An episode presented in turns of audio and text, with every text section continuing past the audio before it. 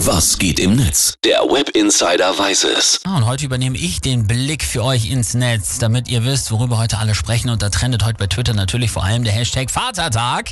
Gestern sind die Herren der Schöpfung ja wieder mit ihrem besten Freund, dem Bollerwagen, um die Häuser gezogen. Und das Ganze hat eine jahrtausendlange Tradition.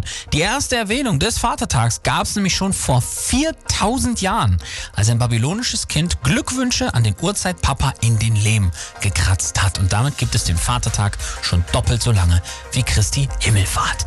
In der Neuzeit eingeführt und verankert hat ihn dann mit Sonora Smart Dot in den USA 1910 übrigens eine Frau. Und seitdem ist das Motto klar. Saufen, bis die Kotze sauer schmeckt. Und auch im Netz werden die Unterschiede zwischen diesen beiden Tagen ganz klar herausgearbeitet. Marco Twitter zum Beispiel.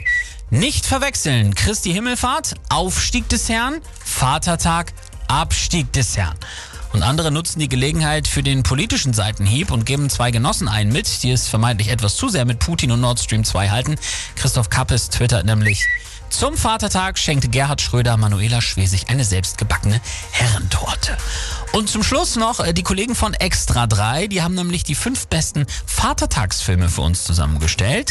Auf Platz 1 Der Name der Dose, 2 The Fuss and the Furious, auf 3 Kill Pills, auf der 4 der unglaubliche Alk und Platz 5 die Leber des Brian.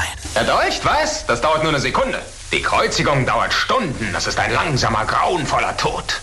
Naja, aber wenigstens ist man dabei an der frischen Luft. Er hat eine Meise.